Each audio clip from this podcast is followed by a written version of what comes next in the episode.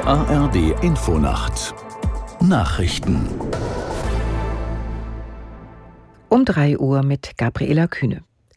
Bundeslandwirtschaftsminister Özdemir hat die Bauern vor gewalttätigem Protest gegen Regierungsbeschlüsse gewarnt. Im ZDF sagte Özdemir, es sei der Punkt erreicht, an dem alle nachdenken müssten, welche Mittel sie wählen. Wer jetzt glaubt, dass er die Politik erpressen kann, wer jetzt glaubt, mit Umsturzfantasien hier irgendwie Eindruck machen zu können, mhm. wird sehen, dass die Mehrheit unseres Landes und auch die Politik da sehr klar steht, wir sind nicht erpressbar. Bundeslandwirtschaftsminister Özdemir. Nach dem Brand in einer Klinik im niedersächsischen Uelzen ist die Zahl der Toten auf fünf gestiegen. Zudem gibt es mehrere Verletzte. Die Ursache für das Feuer ist weiterhin unklar. Der Brand war vorgestern Abend im dritten Stock des Krankenhauses ausgebrochen. Mehrere Stationen des Klinikums wurden vorerst nicht nutzbar sein. Nach Angaben des niedersächsischen Gesundheitsministeriums wurden etwa 50 Patienten in andere Kliniken verlegt, unter anderem in Hamburg, Hannover, Lüneburg und Schwerin.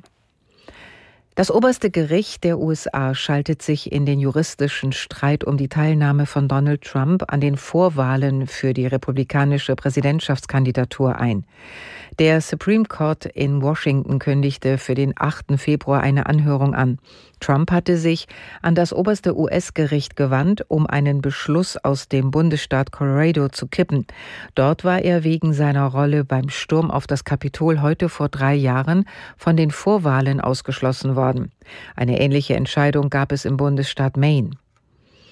Im Schatten des Gaza-Kriegs haben jüdische Siedler mehrere Außenposten im besetzten Westjordanland errichtet. Das sei eine beispiellose Zahl, berichtet die israelische Menschenrechtsorganisation Peace Now. Aus der Nachrichtenredaktion Torben Müller. Laut Peace Now stellten die Siedler seit Ausbruch des Krieges neun nicht genehmigte Außenposten auf. Das sei die größte Zahl von Siedlungen, die seit dem Beginn der Errichtung von solchen Posten in den 90er Jahren innerhalb dreier Monate gebaut wurden. Die meisten davon bestehen nur aus ein paar Zelten und einer israelischen Flagge, wie es im Bericht heißt. Doch viele derartige Installationen hätten sich in der Vergangenheit mit der Zeit zu dauerhafteren Siedlungen entwickelt, oft mit stillschweigender Unterstützung der Regierung in Jerusalem. Das waren die Nachrichten. Das Wetter in Deutschland. Im Norden und Nordosten sowie in den Alpen Schnee, im Süden Regen. Tiefstwerte plus 6 bis minus 2 Grad. Tagsüber im Norden und in der Mitte zeitweise Schnee, in den Alpen schneit es dauerhaft, sonst Regen, minus 1 Grad in der Uckermark bis plus 7 Grad in Koblenz. Am Sonntag häufig trocken, im Süden zeitweise Schnee, minus 5 bis plus 4 Grad. Am Montag heiter bis wolkig, teils Schnee, minus 7 bis plus 1 Grad. Und die Zeit, es ist gleich 3.03 Uhr.